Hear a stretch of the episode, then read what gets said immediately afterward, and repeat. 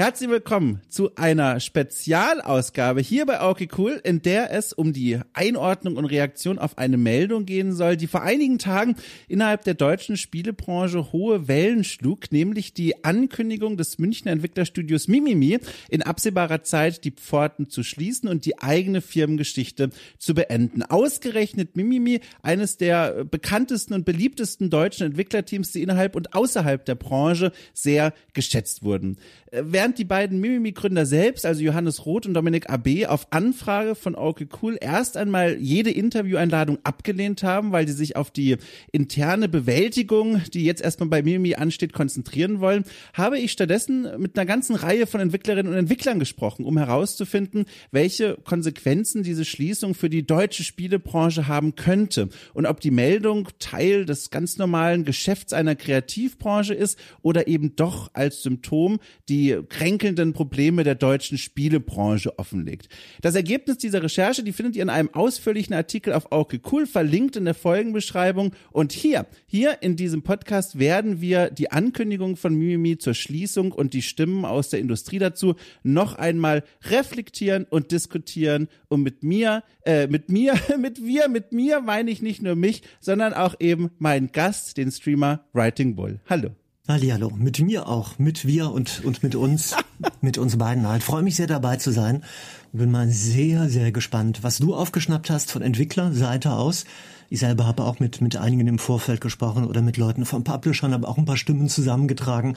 Allerdings alle leider nur anonymisiert, weil sehr kritisch mhm. und die Kritik soll nicht unbedingt öffentlich geäußert werden. Kann ich auch nachvollziehen, aber vielleicht kann ich auch ein bisschen dazu beitragen. Ja, also ich äh, scrolle hier auch gerade noch mal durch ein also über zwölfseitiges Dokument, in dem ich die O-Töne der letzten Tage und die Interviewausschnitte zusammengetragen habe. Und während ich da dran gearbeitet habe, habe ich auch gemerkt, ich will mich aber auch gerne noch mal drüber austauschen. Und da stieß ich eben auch auf dich als Streamer, aber eben auch als Person, die in der Vergangenheit viel mit dem mit den Spielen dieses Studios zu tun hatte, die selber äh, im Stream gespielt hast und auch immer wieder Entwickler, Leute aus dem Team mit im Stream dabei hattest. Und ich mir schon vorstellen konnte, du du hast hast diese Meldung sicherlich auch nicht völlig ungerührt mit aufgenommen. Und vielleicht können wir da mal anfangen, indem ich dich frage, wie war es denn für dich, das liegt jetzt mittlerweile auch schon wieder über eine Woche zurück, mitzubekommen, diese Meldung zu entdecken, Mimimi schließt die Pforten. Was ging dir da durch den Kopf? Das weiß ich nur ganz genau, weil ich mich bei einer slapstickartigen Geste erwischt habe. Mein erster Blick, als ich das gelesen habe, war tatsächlich ein Blick auf die Systemuhr meines PCs.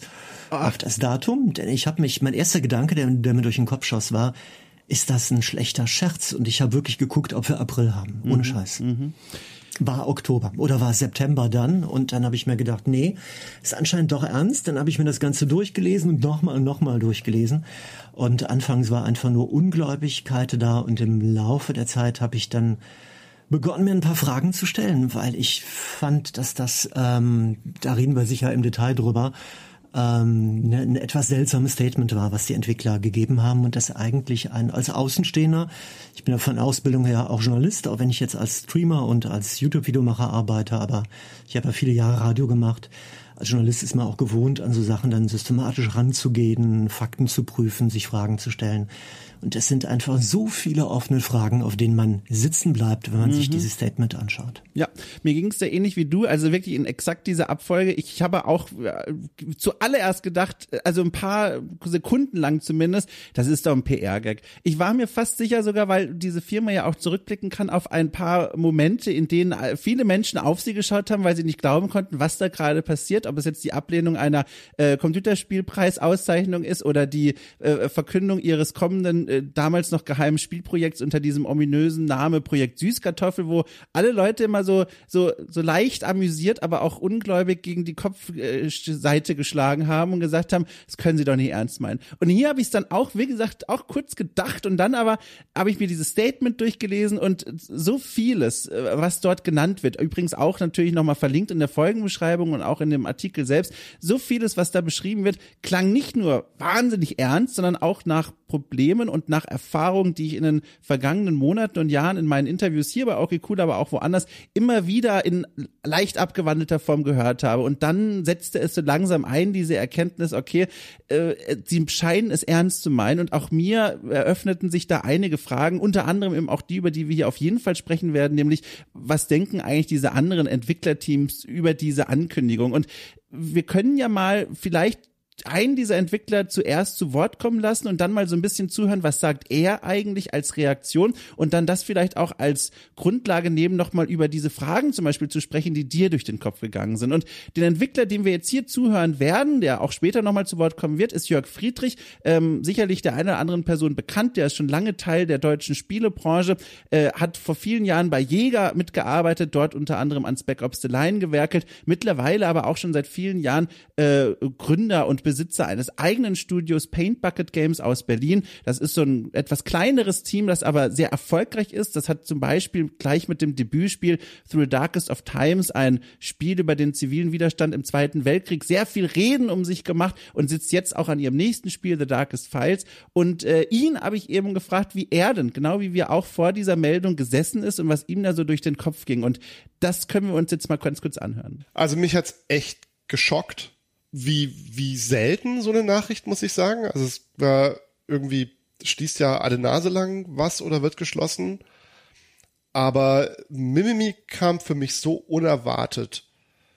Und, ähm, und auch ohne, also ohne, dass ich jetzt eine besonders enge Beziehung zu dem Studio gehabt hätte oder zu den Leuten dort, aber das waren schon immer so, ist für, gerade für Indies, glaube ich, schon so das, das, das deutsche Vorzeigestudio, ne, die so aus eigener Kraft und von ganz klein nach doch ordentlich groß und immer irgendwie, was man so hört, fair geblieben und die Leute gut behandelt und halt super ähm, Spiele gemacht, die, die sich gut verkauft haben und die, die ähm, ja wahnsinnig gute Kritiken auch eingesammelt haben und einfach viel Anerkennung international hatten. Und wenn so ein Studio nicht mehr kann, also was jetzt auch immer die genauen Gründe im Detail gewesen sind, aber ich glaube ehrlich gesagt nicht, dass der Business Case so großartig ist und man dann diese Entscheidung trifft, sondern es ist ja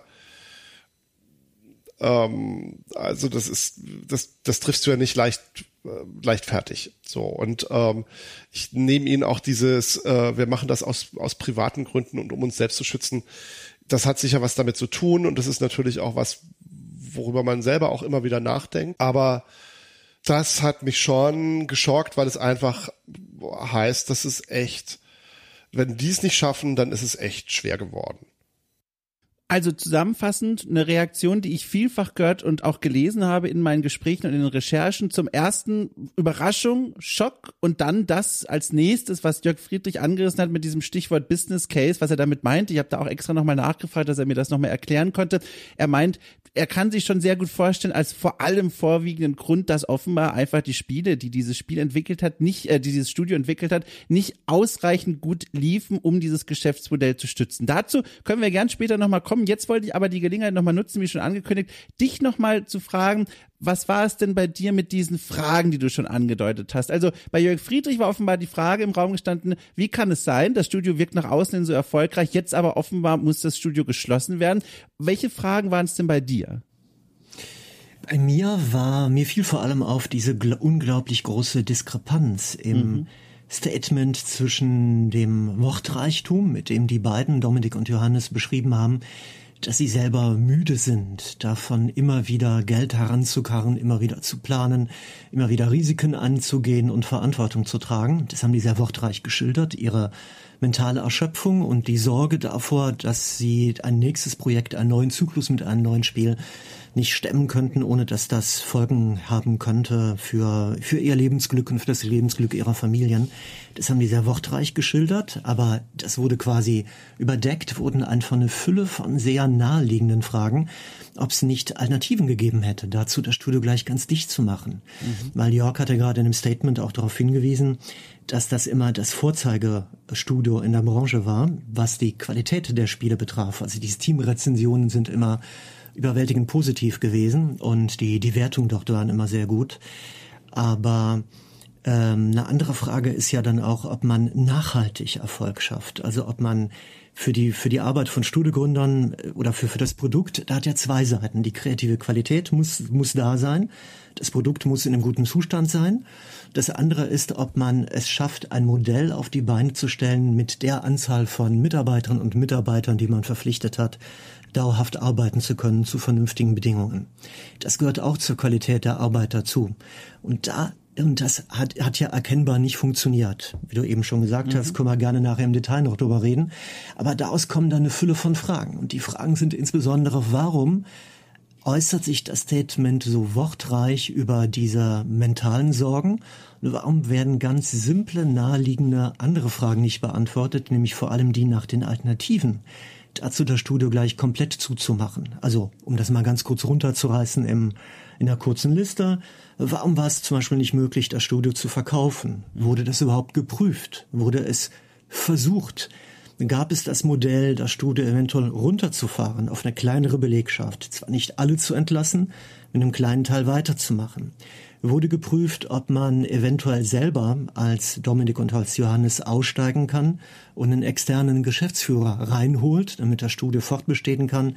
Aber jemand anders, der sich das zutraut oder die sich das zutrauen, diesen Job weiter fortführt. Ähm, wäre es nicht eine Alternative gewesen, so wie viele andere Entwicklerstudios auch, vorübergehend Auftragsarbeiten anzunehmen, die irgendwie nicht ganz so cool sind, aber wo man anderen Publishern oder anderen Studios ähm, in, in, in Auftragsarbeit Stücke für, für, für ihre Spiele liefert. Davon machen Leben ganz viele und auch ganz viele andere Kreative, auch Journalisten, auch Künstler, Entwickler sicher auch.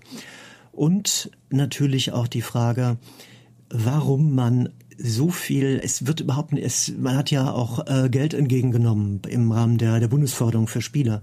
Etwas über zwei Millionen Euro und unmittelbar vor dieser, diesem Statement war die Gamescom bei mir in meiner Heimatstadt in Köln. Das war eine knappe Woche vorher.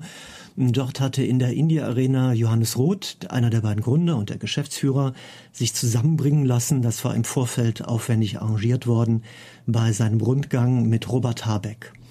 Und dabei hat er erläutert, wieso, wie die zwei Millionen Forschungs, äh, die zwei Millionen Fördergelder gut ähm, investiert worden sind in sein Studio. Und also er hat sich quasi vom Games-Verband in die erste Reihe schubsen lassen, hat das gerne gemacht und hat den Termin auch nicht voll gecancelt, abgesagt, irgendwas. Fotografen waren da, es war ein Vorzeigetermin und dann kommt fünf, sechs Tage später so eine Ankündigung, dass diese zwei Millionen Fördergelder verbrannt sind.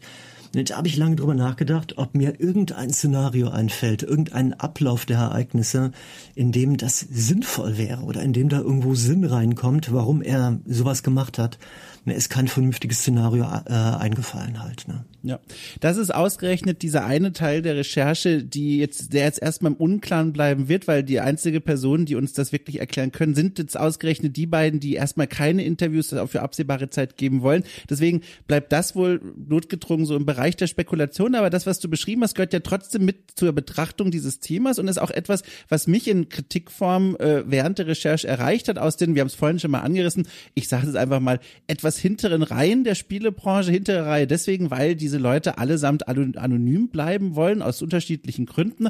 Ähm, aber der Tonus ist genau der, den du beschrieben hast. Von diesen Menschen, jetzt quantitativ, wenn ich das noch so einordnen würde, waren das weniger Menschen als diejenigen, die vor allem voller Anteilnahme sind und die natürlich nur das Allerbeste wünschen und so weiter und so fort. Aber es gibt eben auch die kritischen Stimmen, die sagen, hätte man dafür nicht andere Wege finden können. Und es gibt nur, also bevor wir jetzt zu sehr in diese Vermutung abdriften, weil das führt ja dann auch leider nirgendwo so wirklich hin, aber eine Sache, die ich noch ins Spiel bringen will, so als Erklärungsansatz klingt fast schon zu handfest, aber als etwas, was ich in meiner, ich weiß nicht, Welt irgendwie mir als Argument vorstellen könnte oder als als als als Richtlinie des eigenen Handels ist tatsächlich noch mal diese dieser psychische Aspekt. Also das ist was was sehr schwer greifbar ist, weil jeder Mensch ist da anders und ich kann mir vorstellen, wenn ich das jetzt kurz gleich erläutern werde, dass da einige da draußen sitzen und sagen werden, naja, das ist ja Quatsch. Also kann ich mir nicht vorstellen, dass das irgendwie das Handeln beeinflusst. Aber es gibt ja die Menschen, die zum Beispiel, wenn sie, was wir jetzt einfach mal dann glaubhaft so annehmen, wirklich am Ende ihrer Kräfte sind, was die Arbeit an einem Studio betrifft, die keine Lust mehr haben auf dieses Hamsterrad der immer neuen Geldbeschaffung und die dann einfach sagen, ich will damit nichts mehr zu tun haben. Ich will mich nicht drum kümmern über die Übergabe, ich will keine Verkaufsgespräche führen, ich will so schnell wie möglich den Laden hier dicht machen und einfach in Urlaub fahren, vereinfacht gesagt. Das ist jetzt, sage nicht, dass das eine gute Entscheidung ist oder eine kluge und eine nachhaltige und sicherlich auch nicht im Sinne des Teams, aber äh, das ist eine Entscheidung aufgrund eines psychischen Eindruck, sage ich mal, ich kann ihn mir zumindest vorstellen. Aber wie gesagt, das führt uns in den Bereich der Vermutung. Du kannst da gerne was hinzufügen, aber ich will nur anmerken, das ist ausgerechnet der Bereich der Recherche, wo wir alle uns nur so ein bisschen wundern können. Ja, das ist spekulativ, aber ich habe genau denselben, genau denselben Gedanken gehabt ja. und dieselbe Vermutung. Und wenn wir beide auf dieselbe selbe Vermutung kommen, dann wird die dadurch zwar nicht wahr, aber dadurch wird die zumindest wahrscheinlicher. Mhm. Ähm, eine Sache scheint mir da allerdings auch sehr wichtig zu sein. Es geht hier nicht darum, dass das die reine Privatsache von den beiden ist. Weil die beiden sind ja Unternehmer, die sind Chefs und die haben Angestellte. Die haben 37 oder 38 Mitarbeiter am Ende gehabt und die haben den Mitarbeitern auf ihrer Homepage, mittlerweile ist es dort, wenn ich das richtig sehe, gelöscht worden, versprochen gehabt, dass wer reinkommt ins Team, wer als Entwickler ins Team reinkommt, könne sich darauf verlassen, dass man nicht von einem Projekt zum anderen auf die Straße gesetzt wird, wenn es mal eine Arbeitsphase gibt mit etwas weniger Arbeit. Mhm. Wie bei vielen anderen Studios, wo es immer so Peaks gibt bei der Beschäftigung rund ums Release, dann fährt man die Belegschaft wieder runter und zurück, sondern es wurde explizit auf der Homepage schriftlich allen versprochen, die man in die Firma reingelockt hat und reingeworben hat, ihr bleibt auf jeden Fall bei uns. Jetzt ist das völlig normal, dass wir alle Versprechungen machen im Laufe unseres Lebens und die nicht alle halten können. Ich selber habe auch, du wahrscheinlich auch, eine Flut von Leuten, eine Flut von Dingen versprochen und dann änderten sich die Bedingungen, man hat sich mhm. überschätzt, irgendwas ist passiert. Alles menschlich, alles kann passieren, dadurch wird man kein schlechter Mensch. Aber man steht zumindest danach in der Verantwortung, das zu erklären. Also wenn ich jemandem etwas verspreche und das dann nicht halte, dann schweige ich das danach nicht tot genau das ist in diesem Statement erfolgt. Also die Leute wurden von einem Tag auf den anderen quasi, jetzt wurde denen gesagt, Firma geht auf Null runter und die ersten sind auch unmittelbar danach auch schon in Anführungszeichen freigesetzt worden, also haben dann begonnen, sich neue Stellen zu suchen und ähm, haben dann, also die Belegschaft wurde sofort um, um, um einen, einen, einen Teil auch äh, reduziert, direkt nach der, nach der Ankündigung. Und ähm, man ist einfach dann als Studiogründer in der Pflicht, auf diese Dinge hinzuweisen, also zu erklären, welche Alternativen gab es, die jedem durch den Kopf schießen. Haben wir diese Alternativen geprüft, mit welchem Ergebnis? Man muss irgendwie deutlich machen, dass man alles versucht hat, um sein Versprechen wahrzumachen und die Leute zu halten, es recht wenn man Fördergelder kassiert hat. Niemand muss sein Inneres nach außen tragen und muss interne aus seinen Familien, aus seiner psychischen Verfasstheit oder irgendwas nach draußen bringen. Gerade da waren die allerdings besonders wortreich. Und bei den Basics, bei den ökonomischen Basics, da kamen einfach keine Infos. Dass die jetzt anderthalb, zwei Wochen später sagen, wir wollen immer noch keine Fragen beantworten, wir müssen uns um unsere Mitarbeitern kümmern, ähm, das klingt krass vorgeschoben, das nehme ich denen nicht ab. Ja, es ist auch eine schwierige Situation zu überblicken, was so die Fürsorgepflicht der Mitarbeiterinnen und Mitarbeiter angeht, die du gerade beschrieben hast, wie das dann tatsächlich dann auch ablief. Also mich erreichten da während der Recherche unterschiedliche Eindrücke, die sich zwar irgendwo berühren, aber auch gleichzeitig so nach Bildern klingen, die sich fast auszuschließen scheinen. Also um kurz, also im Artikel wird das etwas ausführlicher erklärt, aber um es nur kurz zusammenzufassen. Zum einen aus dem, ich sag mal, aus dem insgesamten Mimimi-Kosmos äh, hörte ich von äh, zumindest einem Teil der Mitarbeiterinnen und Mitarbeiter, die erst am Tag der Veröffentlichung des Statements auch dann tatsächlich von dieser Neuigkeit erfahren haben. Also dort gab es für diese Person zumindest keine Vorabwarnung, was auch persönlich, glaube ich, wieder jeder Mensch anders aufgreifen kann. Aber wenn ich mir vorstelle, ich würde da sitzen und würde es über einen Blogpost erfahren, dass meine Stelle jetzt bald dann einfach dahin ist und ich mir einen neuen Job suchen muss,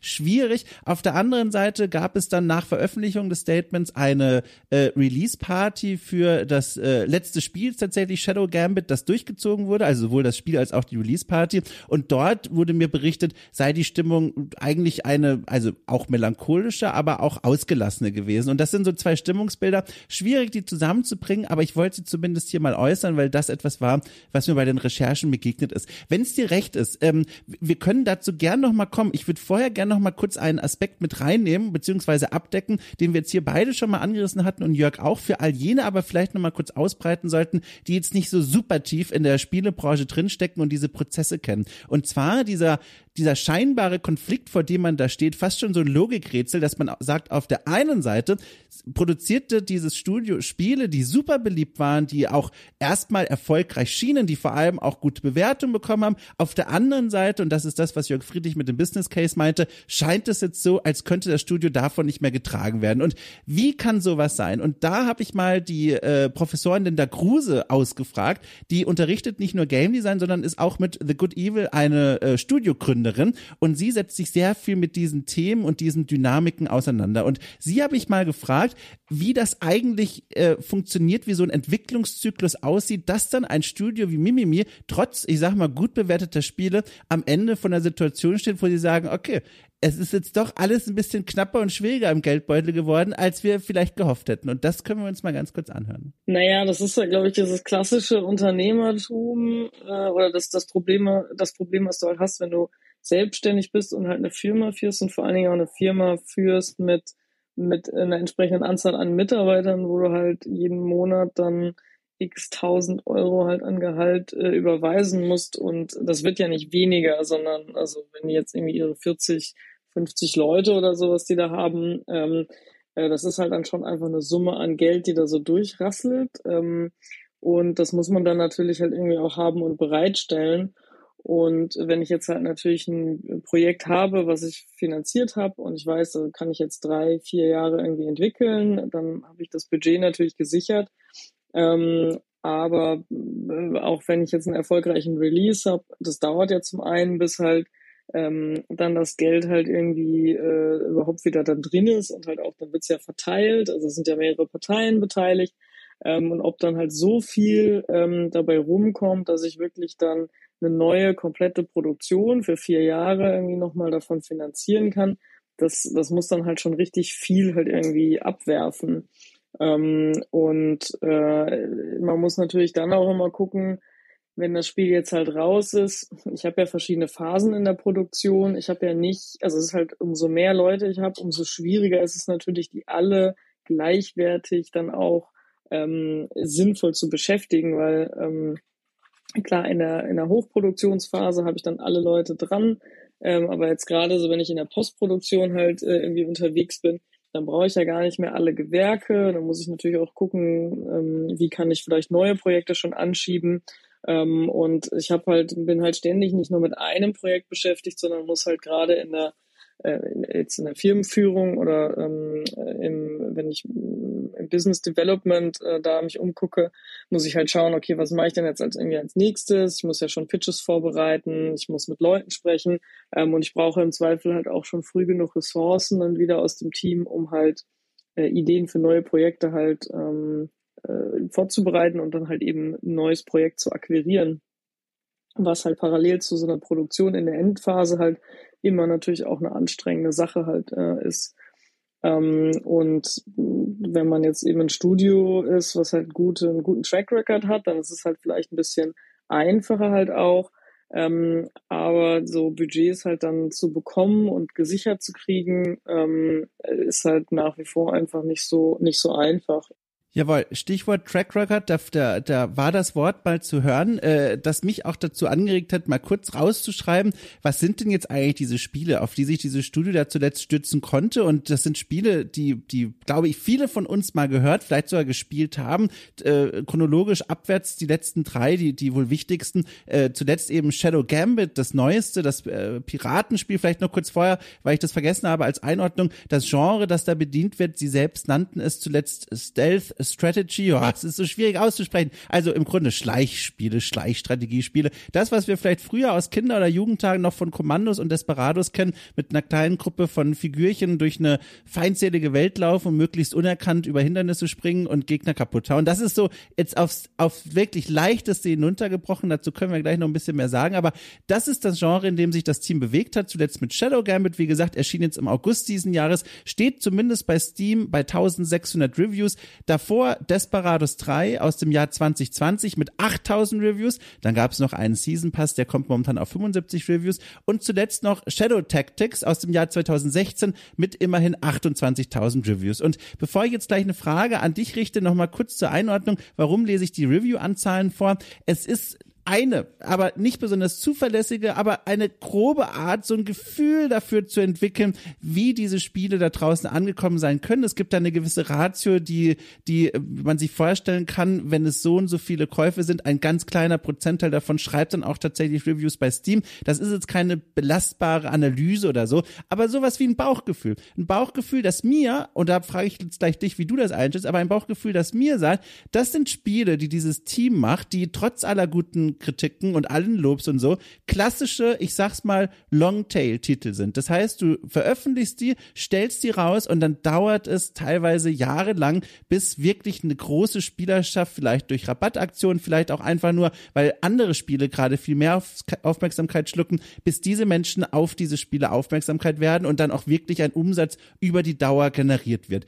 Wie schätzt du das denn ein? Und vielleicht auch noch vielleicht äh, gespickt mit der Frage, hat sich das Studio vielleicht auch einfach die falsche Nische, das falsche Genre ausgesucht?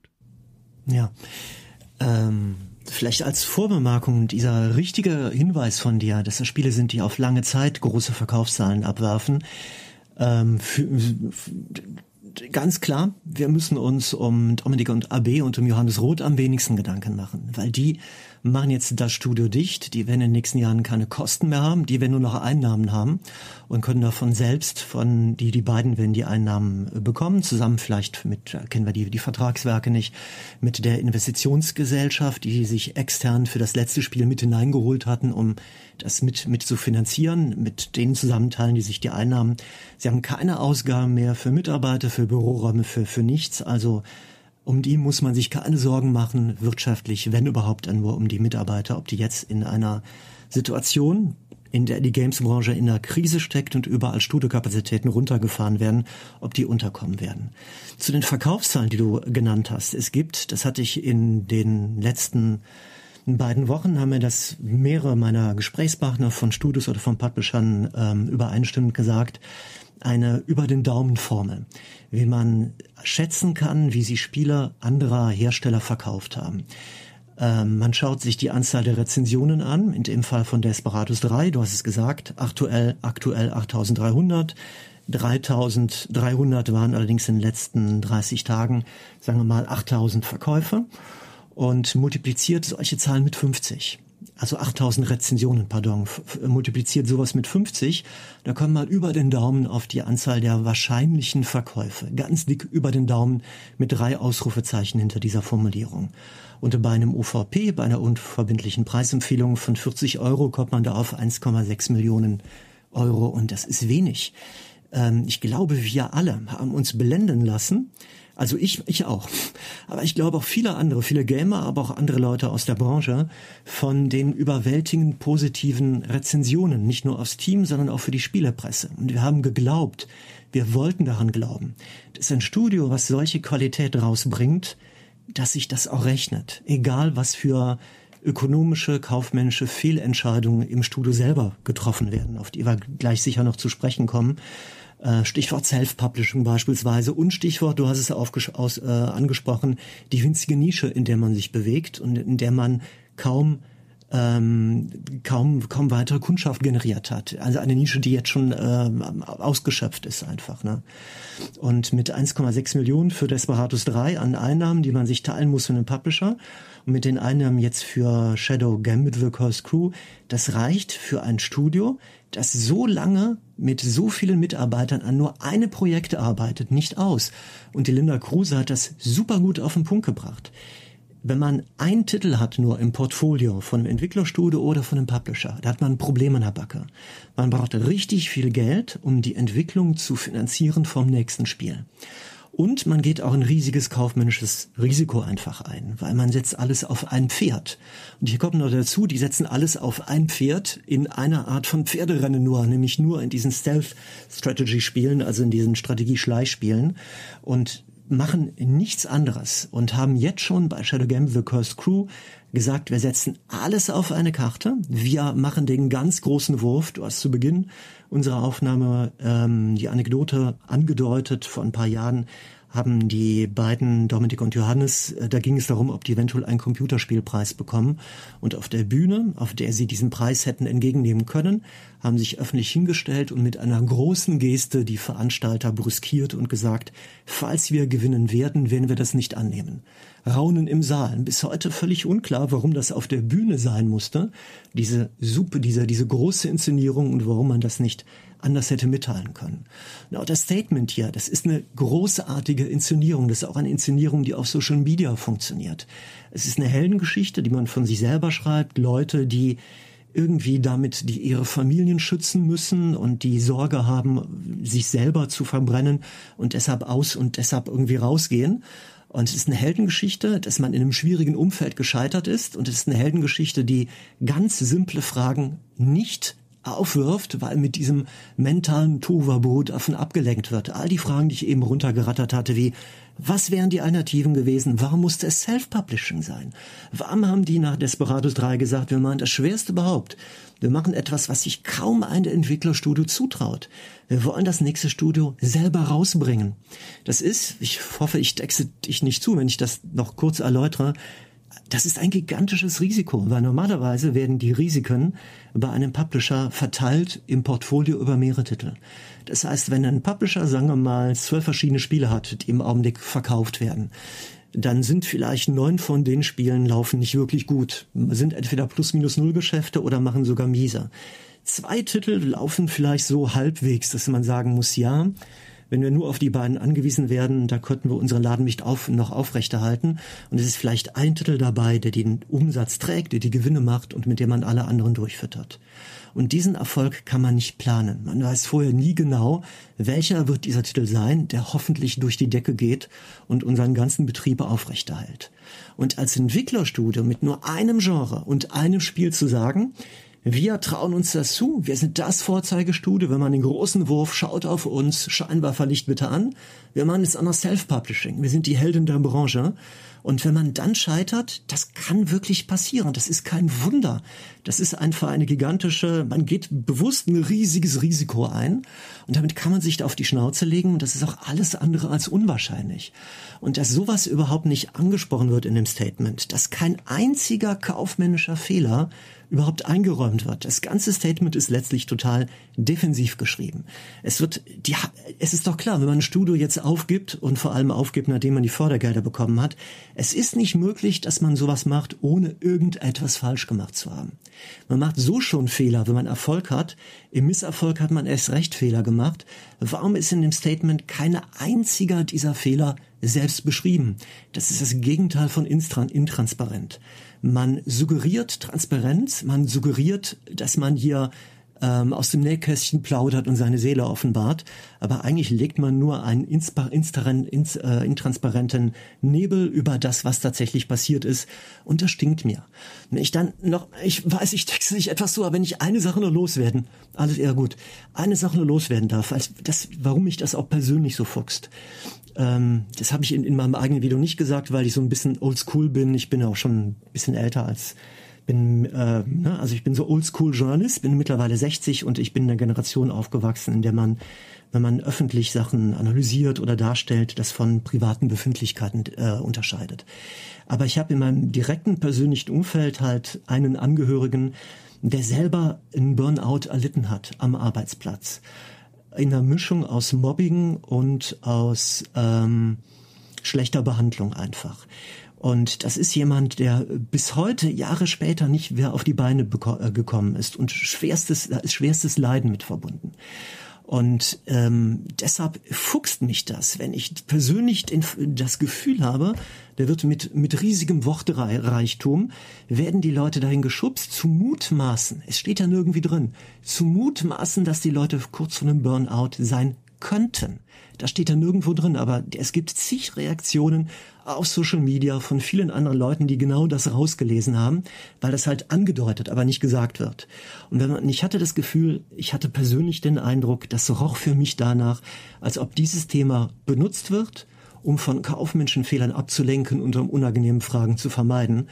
Und das, das finde ich echt, also ja. da, das mag ich nicht. Sowas ja. mag ich nicht. Sehr gut nachvollziehbar auf jeden Fall. Und du sprichst auch genau die Fragen an, die, glaube ich, viele Leute da draußen haben. Zum Beispiel, warum eben nicht der Weg über einen Publisher? Warum nicht anders vorgehen und das anders strukturieren? Wie gesagt, vom Gründerduo bekommt man aktuell keine Antworten dazu. Aber man kann ja mal noch die anderen Leute fragen. Genau das ist passiert. Ähm, ähm, und zwar Jörg Friedrich wird es gleich wieder zu hören sein, denn ihn habe ich nämlich auch gefragt. Alles klar, wir haben jetzt alle schon vorher gewusst, die machen Self-Publishing, das heißt, sie werden nicht den klassischen Weg zum Publisher gehen, dass von dort Gelder genommen, investiert werden und wieder teilweise zurückgezahlt werden. Warum, Jörg Friedrich? Warum ist das so? Hängt das womöglich mit der Branche selbst zu tun? Also ohne jetzt Mimi da zur Hilfe einzuwollen, aber gibt es da draußen gerade Rahmenbedingungen, die vielleicht dieses Vorgehen sehr viel mehr erschwert haben als normalerweise? Und die Antwort auf diese Frage, äh, die können wir uns jetzt mal aus dem Mund von Jörg Friedrich anhören.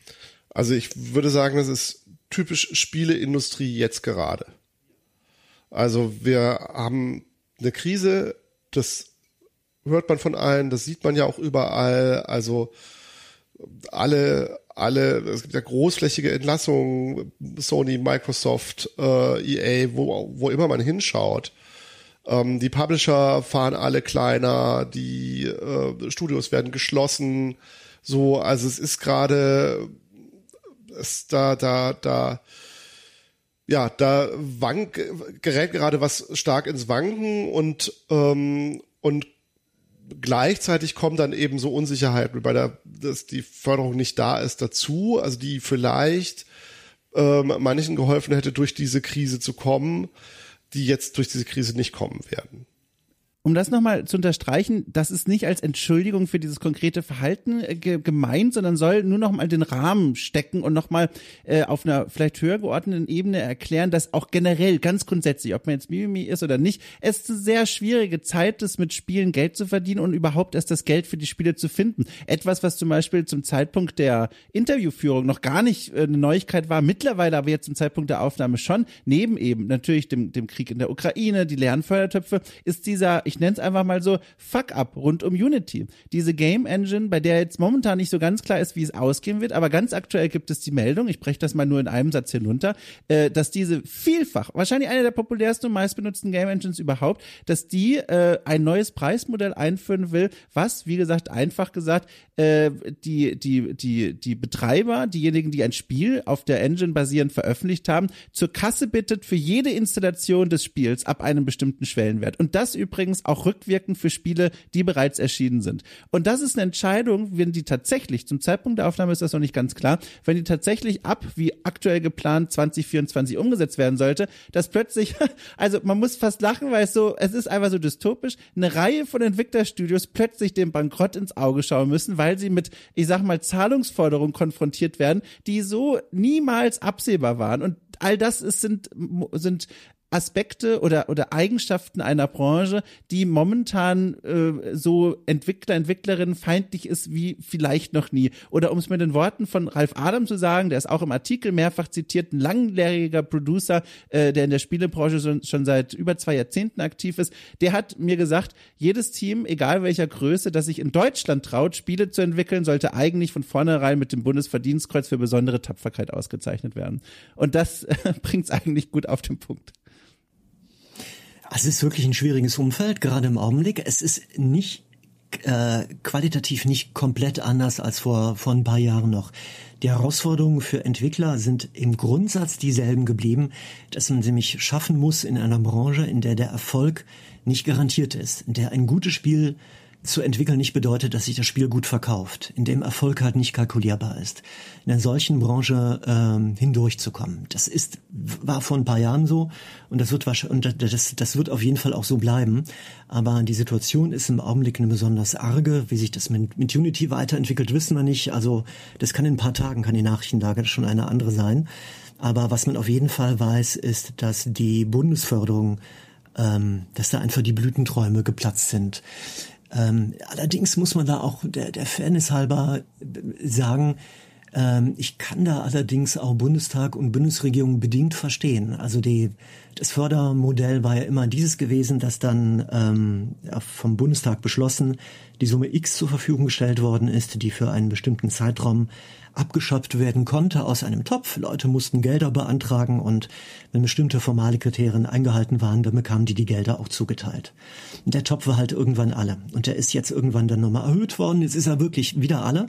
Jetzt kann er nicht nochmal erhöht werden, weil das Geld ist ja auch tatsächlich nicht unbedingt da.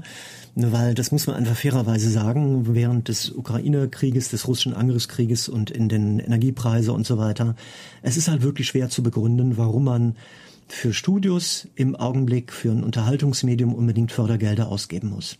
Ich weiß, viele Entwickler finden das schrecklich, wenn man das so sagt, aber ähm, ich bin der festen Überzeugung, ich bin ein glühender Anhänger davon, dass es Förderung gibt für Computerspiele und für Videospiele. Ich finde das gut. Aber man muss ganz klar sagen, man kann von, es ist kaufmännisch nicht sinnvoll und nicht klug, wenn man als Entwicklerstudio darauf spekuliert, dass man solche Fördergelder bekommt und dass diese Spekulation Teil ist der Kalkulation, ob man überhaupt arbeiten kann. Also dass man sagt, wir bereiten jetzt ein Projekt vor, wir hoffen in fünf Monaten die Summe XY zu bekommen und wir bereiten das jetzt vor und wenn es dann nicht passiert, bricht bei uns alles zusammen. Da hat irgendwas nicht, nicht, nicht gestimmt. Dann muss man sich ein anderes Konzept überlegen. Dann muss man mit weniger Leuten arbeiten in einer anderen Branche, man muss eine Mischfinanzierung machen, man muss Auftragsarbeiten annehmen, irgendwas dazwischen. Ich weiß, das klingt hässlich, aber es ist einfach der Alltag in der Kreativbranche überall. Es ist bei Journalisten so, es ist bei Künstlern so, es ist bei freien Schauspielern so, es ist bei Leuten, die Online-Journalismus machen so. Äh, Teil der unserer Arbeit sind immer zwei Seiten, die kreative Qualität des Produkts und der kaufmännische Aspekt. Und wenn man das ein und ähm, Ria Gemelli, kennst vielleicht auch von Maschinenmensch, ein ganz lieber und netter Kollege, genau wie der Jörg Friedrich auch, der hat vor ein paar Tagen auf Twitter Querstrich X eine Umfrage gemacht unter Solo-Entwicklern und hat die gefragt, wie viel Prozentzeit ihrer Arbeit, ihrer alltäglichen Arbeit steckt ihr in Marketing. Das hat denen verschiedene Auswahlmöglichkeiten gegeben. Und die knappe Mehrheit von denen hat ein Kreuz gemacht, dabei weniger als zehn Prozent unserer Arbeitszeit stecken wir darin in das Marketing unserer Produkte. Und das ist, ist erschütternd wenig. Und das ist halt eine, eine Schieflage generell. Man muss beides denken. Und das ist eine Sache, die für alle gilt. Für alle Kreative, für alle Kulturschaffende. Das kann man nicht trennen. Das kann man einfach nicht voneinander trennen. Und das war auch schon vor 100 oder 200 Jahren so, wenn Leute Romane geschrieben haben oder Gedichte oder als Schausteller, als Schauspieler unterwegs waren, als Bildhauer, was auch immer. Das gehört einfach zusammen. Ja, also dass der Topf irgendwann leer ist und nicht unendlich wie ein Füllhorn dionysischer Art nachgefüllt werden kann, da bin ich komplett bei dir. Ich glaube, die Kritik, die dann geäußert wird, die richtet sich vor allem gegen die Strukturierung der Förderung, dass es im Grunde dieses First Come, First Serve Prinzip hat, mit vor allem auch, was ja auch wieder, das Lachen ist schon wieder so ein hilfloses, äh, diese Implikation anbietet, äh, was ja auch passiert, dass manche Studios, wie zum Beispiel ein Ubisoft oder so, Millionenbeträge aus dem Fördertopf abschöpfen, weil es dort keinerlei Überlegungen gibt oder Strukturierungen von, wir haben vielleicht innerhalb des Töpfes, sagen wir doch mal so räumlich gedacht, ein Fächlein für ne, die, die AAA und AA Studios und dann nochmal ein Fächlein für die Indie-Studios, das quasi gar nicht der Fall passieren kann von die großen Studios, die, die dann an diesen Topf drankommen, dass die richtig viel Geld abscheffeln können. Und jetzt könnten natürlich die Leute da draußen auch im nächsten Schritt fragen, fragen, ja, Moment mal, warum verlangen nicht auch einfach die Indies die super großen Summen? Weil von den Großen kann man ja wahrscheinlich aus marktwirtschaftlicher Perspektive nicht erwarten, dass sie sich in höflicher Zurückhaltung üben.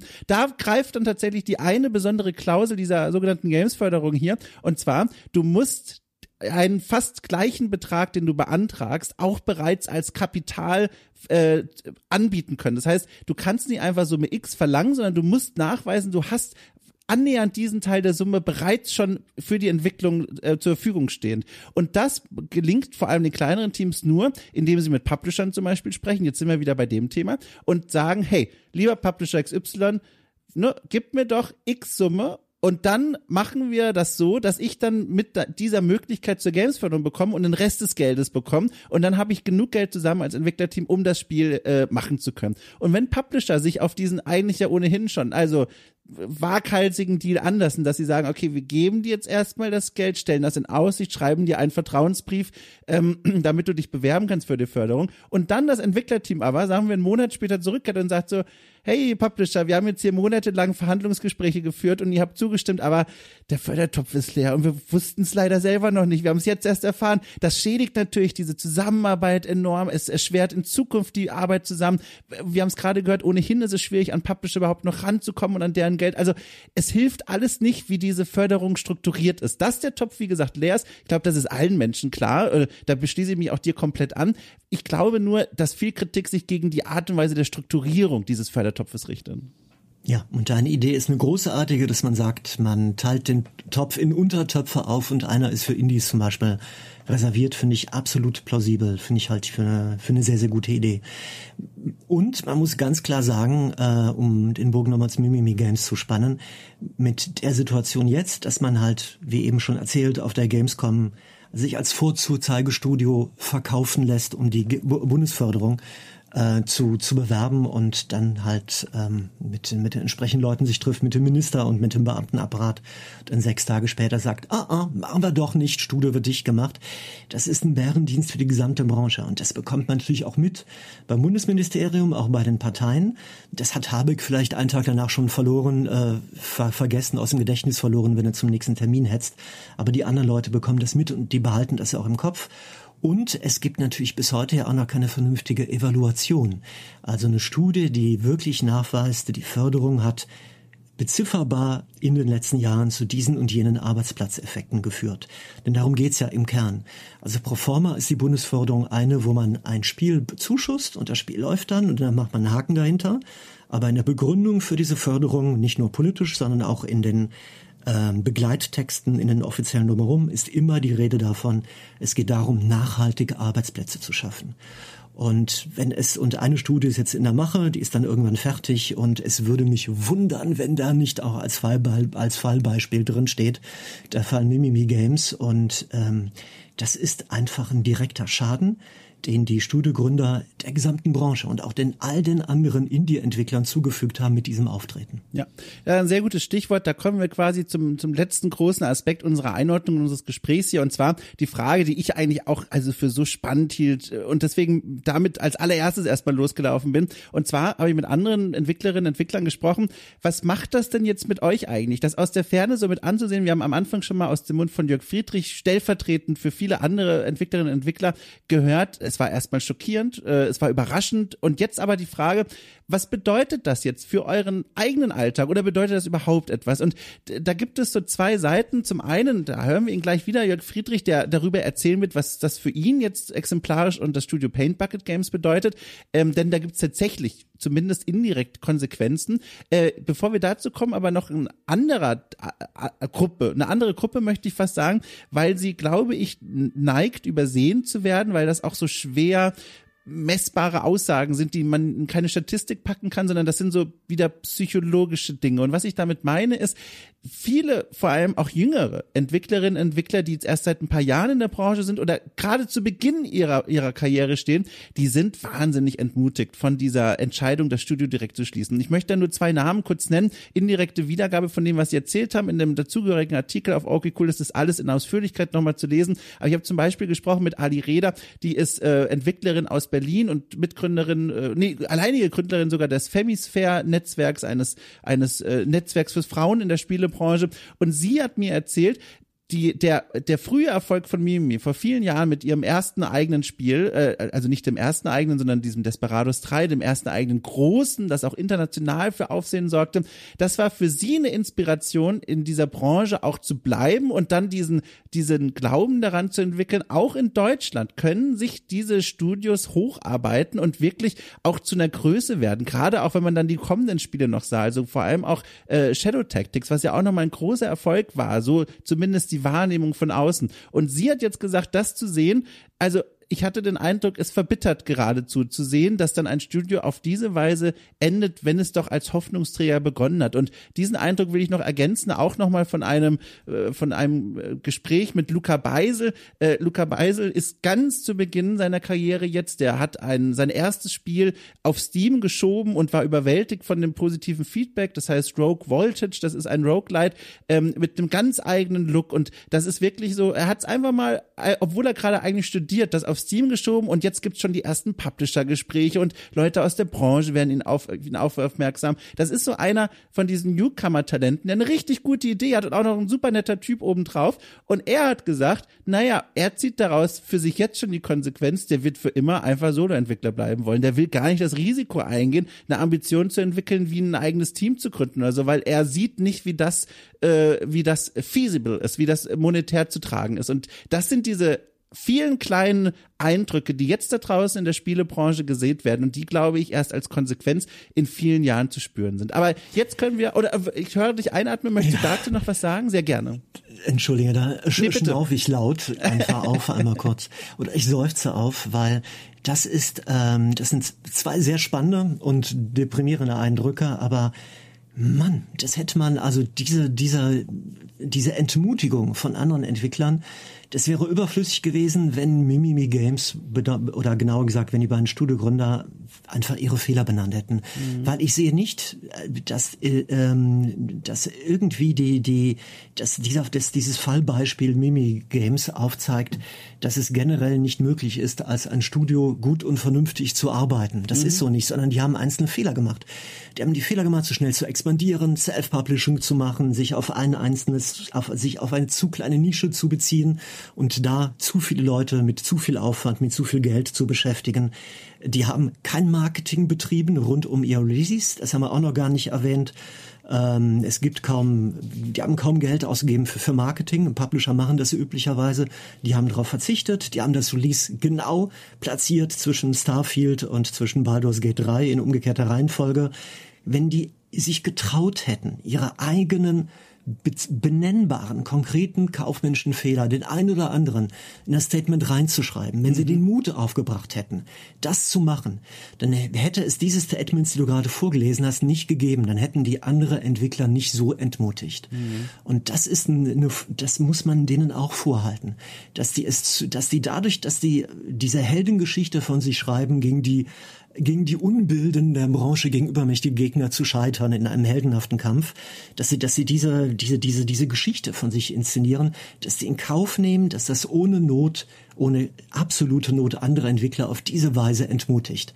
Das wäre echt verzichtbar gewesen. Das wäre nicht nötig gewesen. Ja, da stimme ich dazu. Das Marketing, bevor wir zu Jörg Friedrich kommen, er, er sitzt da quasi schon ungeduldig mit seiner MP3, aber da, wir lassen ihn noch kurz warten, weil das ist nochmal ein spannender Punkt. Ähm, das Marketing ging echt komische Wege. Ich habe es, also komisch, das ist jetzt von mir so eine Wahrnehmung. Vielleicht steckte da ein Plan dahinter, den ich nicht erfassen kann, aber für mich wirkte er komisch, weil zu Beginn das eine passierte, was wir ganz zu Beginn kurz angerissen hatten. Sie prägten, also sie wollten ein einen neuen Genrebegriff prägen und ihn, glaube ich, so ein bisschen als Aufhänger nutzen für, äh, weiß ich nicht, Studio erfindet neues Genre, keine Ahnung, dieses Stealth Strategy, das da versucht wurde zu etablieren in einer Reihe von Interviews und Gesprächen kurz vor dem Release von dem neuesten und jetzt ja auch letzten Spiel. Und zum anderen dann noch so Dinge, die so rein praktisch mir irgendwie seltsam erschienen. Also, dass dann zum Beispiel Review Codes, das bekommt man dann vor allem mit, wenn man eben in diesem Presse- oder Influencer-Bereich unterwegs ist. Aber wenn du dann auf LinkedIn liest, wie Mitarbeiter des Studios sagen, okay, das Spiel erscheint jetzt bald, wir würden aber ungern Review Keys im Vorfeld rausgeben, weil es kommt auf jeden einzelnen Verkauf an das ist so ein, da wird so ein Narrativ aufgebaut von, so ähnlich wie du es gerade skizziert hast, vielleicht nicht ganz so dramatisch, ich weiß nicht, aber es geht dann auch in diese Richtung von, Leute, lasst uns zusammenhalten, es kommt auf jeden Kauf an, bitte unterstützt uns auf diese Weise. Wobei wir hier dann eigentlich gerade in der Marketingwelt sind, wo es eigentlich heißen sollte, okay, ich gebe dir gern einen Key, um diesen Multiplikator zu schaffen, aber stattdessen geht man auf diese, auf diese Kampfgeschichte zurück, dieses Ankämpfen gegen die Wahrscheinlichkeit, dass vielleicht doch alles zu Ende sein könnte. Und das fand ich auch, also ich sag mal kurios. Das klingt tatsächlich sehr kurios in der Zeit, wo ich bin ja selber, pardon, Content Creator und ja. ich bekomme jeden Tag etliche E-Mails wo ich unverlangt eingesandt irgendwelche Steam-Codes bekomme, die dann, die dann einfach weggeklickt werden ja. von mir, von, von, von Genre, wo ich überhaupt nichts weiß. Ich bekomme Keys zum Verlosen zugeschickt, haufenweise, die ich bei den Streams bitte verlosen möchte oder kann. Das wird mir, mir angeboten. Das heißt, die Leute, andere Studios oder andere Publisher hoffen, dass ich Keys verlose, um in meiner Community oder unter meinen Zuschauern, um damit Marketing zu machen für, mhm. für ihre Spiele.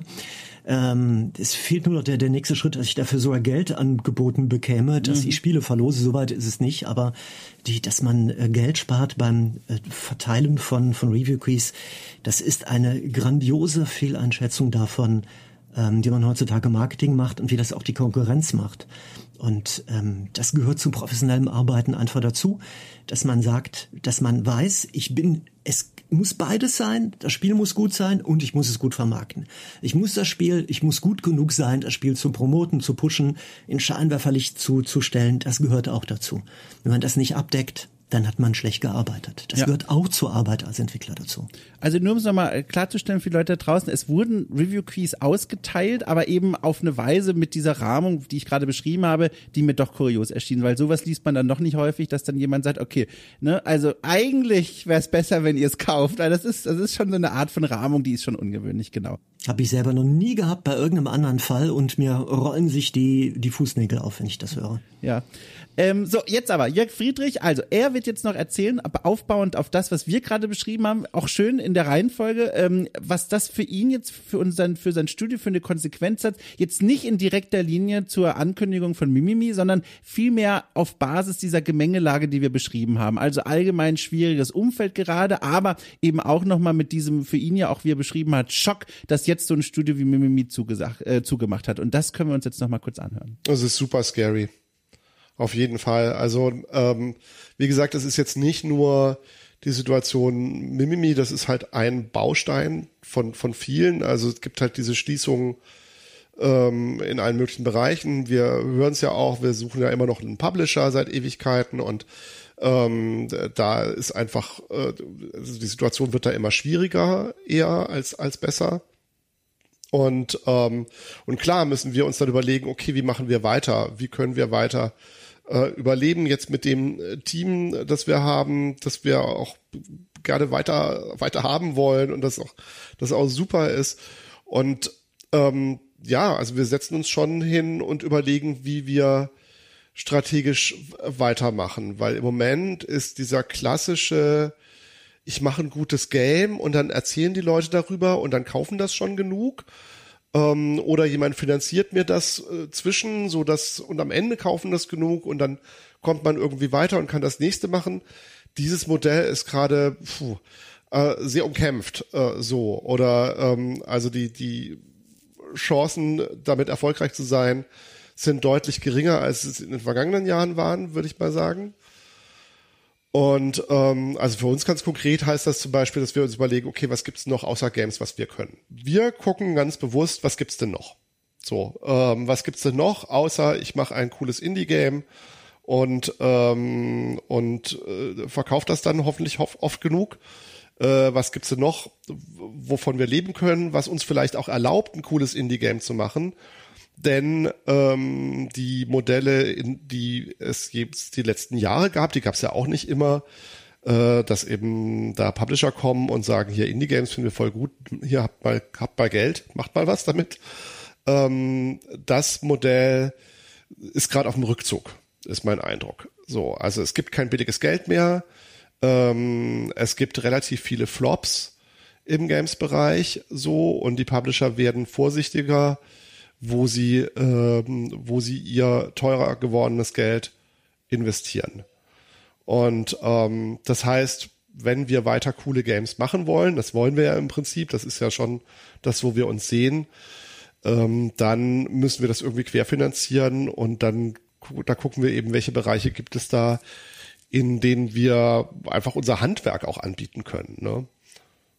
Ergänzend vielleicht auch noch dazu, das hat Jörg Friedrich noch in einem anderen O-Ton gesagt, aber den kann ich an der Stelle noch mal kurz zusammenfassen. Ergänzend dazu, er bemängelt eben auch oder er, er mahnt an, dass jetzt auch die vielen Talente, also die fähigen Mitarbeiterinnen und Mitarbeiter, die bei Mimi gearbeitet haben, jetzt ja erstmal Arbeit suchen sind, aber da wahrscheinlich ein Teil, also vielleicht gründet sich da wer aus in ein eigenes Studio, aber er prophezeit selber, da werden viele wohl ins Ausland gehen, weil äh, zumindest im Münchner Großraum, sage ich mal, gibt es für diese Menschen nicht so viele Arbeitsplätze, um sie auffangen zu können. Und insgesamt, und das ist ja was, was wir in dieser Folge immer und immer wieder gehört haben hier, ähm, dass die deutsche Spielebranche und wie auch die Branche insgesamt, aber insbesondere die deutsche, aus den Augen der Entwicklerinnen und Entwickler momentan kein guter Arbeitgeber ist. Das heißt, hier findet auch nochmal eine Talentabwanderung statt, entweder über diesen Weg quasi zu anderen Spielestudios ins Ausland, wo die Situation vermeintlich besser ist, oder wie Jörg Friedrich es für sein Studio beschrieben hat, vielleicht in andere Branchen Branchen hinein, dass plötzlich dann ein Entwicklerteam, das, sagen wir mal, richtig coole Spiele gemacht hat, sagt, nö, wir können es uns gar nicht mehr leisten und arbeiten jetzt in einem anderen Bereich, woraus jetzt erstmal gar keine Spiele mehr entstehen.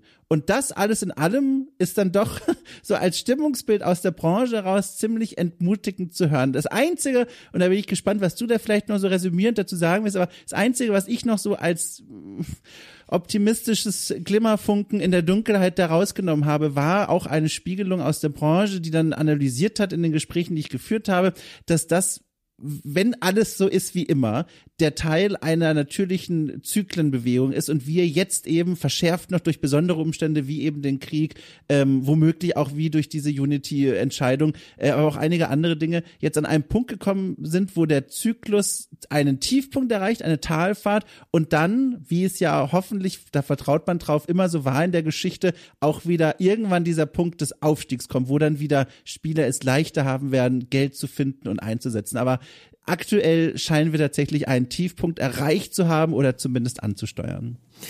Dass wir im Augenblick einen Tiefpunkt haben, kommt ja bloß daher, weil wir vorher einen Höhepunkt hatten. Nämlich Zynismus on Corona. Covid. Denn in der Phase, wo die Pandemie war, sind die Leute ja alle, oder mehr war als im Moment, sie ist ja nicht komplett weg, sind einfach so viele Leute zu Hause geblieben, entweder Homeoffice oder anderweitig, dass ähm, die Computerspiele und Videospielentwicklung nicht nur in Deutschland boomte, dass viele Leute neu eingestellt worden sind, dass die Marketing-Etats größer geworden sind. Es gab einen Peak in der Wirtschaft. Und im Augenblick gibt's, sieht das aus wie eine rasante Talfahrt, aber die ist halt eine Talfahrt von einem Höhepunkt, die ähm, von einem Höhepunkt, der halt pandemiebedingt war. Mhm. Und wie das dann, wohin dann die nächste Welle kommt, wissen wir nicht, aber es geht auf jeden Fall in irgendwelchen Wellen weiter. Das heißt nicht, dass es irgendwann, dass es auf lange Sicht immer nur aufwärts geht. Das kann keiner sagen. Vor allem unter den, äh, weil wir auch insgesamt uns Gedanken machen müssen, Stichwort ähm, Klimawandel und äh, Migrationswellen und Volks und äh, gerade ja auch in, in Deutschland ähm, Abbau von volkswirtschaftlicher Leistung einfach ne, und, und so weiter.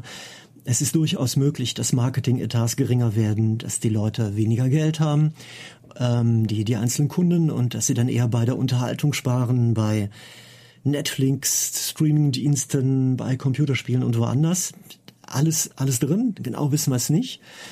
Aber ähm, ich würde tendenziell auch sagen, das erscheint im Augenblick etwas zu sehr dramatisch, weil wir vorher diesen Peak hatten. Mhm. Wenn ich eine Sache noch sagen darf, ähm, Stichwort Querfinanzierung hatte Jörg Friedrich ja gerade genannt.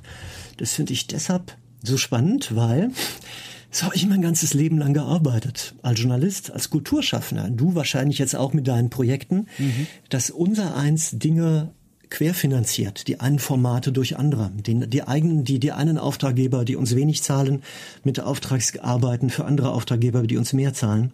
Das gehört einfach im Kultur- und Kreativgewerbe für Selbstständige dazu. Das machen fast alle.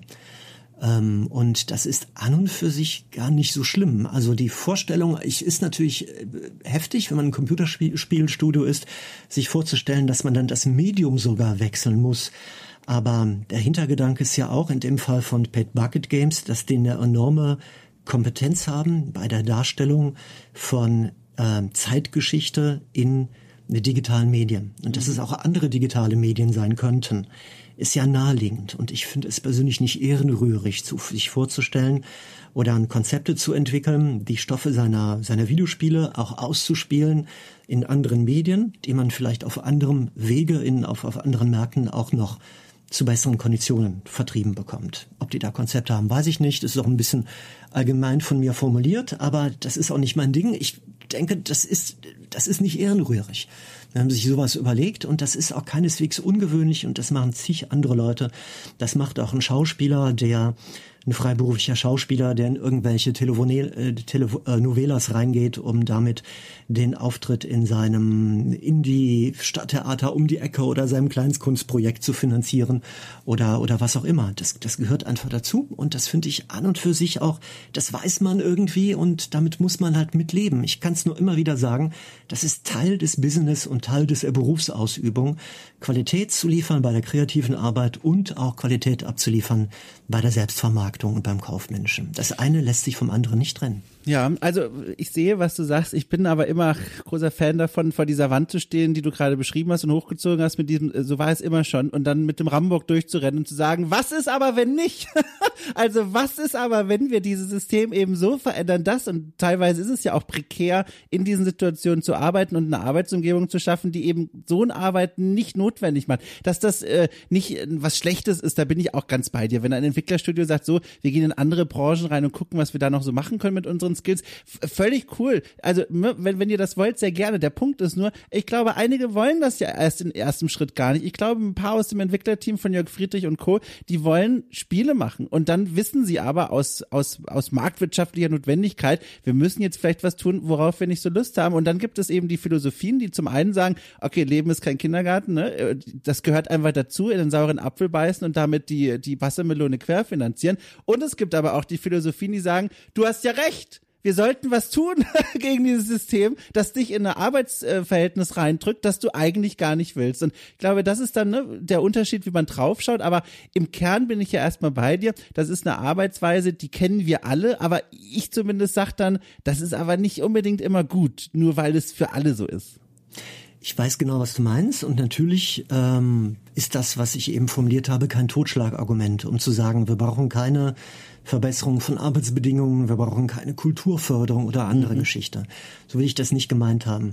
Ich möchte nur darauf hinweisen, dass aber auch in, in anderen Branchen, nimm dir mal einen Bäcker oder jemand, der ein Restaurant betreibt, da kann man auch nicht nur die Gerichte kochen, von denen man persönlich überzeugt ist und die schon die Großmutter oder der Großvater gekocht hat, die, die Lieblingssuppe und die man dann gerne anderen predigen möchte.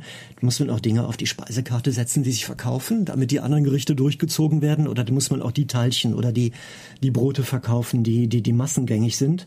Das ist, das sind, also wir dürfen auf, müssen aufpassen, dass wir als Kreativ- oder Kulturschaffende nicht äh, alltägliche Probleme, alltäglich, also dass wir nicht Luxusprobleme, mhm, unsere mhm. Luxusprobleme zu ernst nehmen. Klar, auf der anderen Seite haben wir ein Prekariat im kreativen Bereich. Das ist eindeutig so. Es gibt zig Leute, vor allem bei Schauspielern finde ich das immer erschreckend. Mhm, mhm. ähm, das wird immer, man guckt sich immer an, wie, wie, un, wie viel Unsummen Leute verdienen, die irgendwie Hollywood-Stars sind. Aber im Großen und Ganzen ist der, der Beruf der Schauspielerei eine weitgehend brotlose Kunst und das ist erschütternd, solche Berichte zu lesen, im Alter zu sehen, wie viele Leute dann, dann, dann arm sind und so weiter. Und da muss man natürlich was machen, bitte nicht missverstehen. Mhm. Aber es ist nur ein Plädoyer dafür, auch im konkreten Fall bei Mimimi wirklich also ich, ich, ich muss es einfach nochmal sagen, weil es mir so ein Anliegen ist. Ich würde mir so wünschen, ich würde mir so wünschen, dass die beiden Studiogründer, dass ähm, Johannes und Dominik den Mut hätten, ihre konkreten Kaufmenschenfehler zu benennen, damit nicht die ganze Branche entmutigt wird. Dann bin ich so viele andere Nachwuchsentwickler sagen, wow, die haben es nicht geschafft, dann muss ich es gar nicht versuchen. Ich würde denen so, ich würde, ich würde mir das so von denen wünschen, für alle anderen wünschen, dass sie den Mut hätten, über ihren Schatten zu springen, konkrete Fehler zu benennen und zu sagen, hier, wenn ihr das so und so anders macht, dann schafft ihr das, was wir nicht geschafft haben. Also alles in allem ein, ein so großes Thema, dass wir jetzt, glaube ich, in den zurückliegenden eine Stunde noch ein paar Minuten äh, zumindest auf eine Weise durchdrungen haben, um den Leuten da draußen so ein bisschen mal eine Hand zu reichen und zu sagen, so, wir versuchen mal ein bisschen Kontext herzustellen zu diesem Ereignis, was ja, wie man jetzt auch nochmal gehört hat, ja durchaus Wellen schlägt, die man teilweise noch gar nicht an, an der Küste sehen kann, die noch irgendwann vielleicht in Tsunami-Form, vielleicht aber auch nur als kleines Kräuselchen bei uns ankommen werden. Das war eine super interessante Unterhaltung mit dir. Vielen Dank für deine Hilfe und auch deine deine Anekdoten, das alles nochmal einzurahmen und in den Kontext zu setzen. Für die Leute da draußen ganz wichtig, der eine Hinweis nochmal, äh, der Artikel, der all das hier quasi auch nochmal begleitet, den findet ihr auf der Webseite von Okay Cool. Da kommen nochmal einige andere Stimmen zu Wort und äh, ergänzen auch noch den einen oder anderen Aspekt. Und zum anderen der zweite wichtige Hinweis, wenn ihr noch viel mehr von dieser angenehmen Stimme hören wollt, die gerade hier auf der anderen Seite anwesend war, der Twitch-Kanal von Writing Bull, der ist da natürlich auch zu finden. Äh, große Empfehlung auch von mir. Hat viel Spaß gemacht und auch wenn das Thema eins ist, das keinen keinen Spaß bereitet, aber war eine große Freude, fand ich sauspannend das Gespräch. Ich freue mich. Ich habe hier auch trotz des Themas mit dem Gefühl raus, dass wir irgendwie, weiß ich nicht, wir, es fühlt sich so an, als hätten wir was was Wichtiges getan. Ich hoffe, die Leute sehen das da draußen auch so. Apropos, das ist doch der letzte Hinweis. Wenn ihr da draußen hier sitzt, ob ihr jetzt in der Branche arbeitet oder drumherum äh, und das Gefühl habt, okay, ich würde gerne diesen Stimmen erzählen von meiner Arbeit, von meinen Arbeitsbedingungen aktuell, vielleicht auch für die von den Konsequenzen, die jetzt für mich durch diese Schließung äh, auf dem Tisch liegen, dann meldet euch gerne bei post.orgecool.space. Das ist die Mailadresse von diesem Magazin hier und dann lese ich mir das alles durch und dann können wir gerne in Kontakt treten. Auch anonymisiert ist das dann möglich. Äh, lass uns doch einfach mal reden. So. Und dir nochmal ein ganz großes Dankeschön. Ich würde einfach sagen, wir hören uns bei der nächsten Gelegenheit wieder. So machen wir das. Bis dann. Tschüss.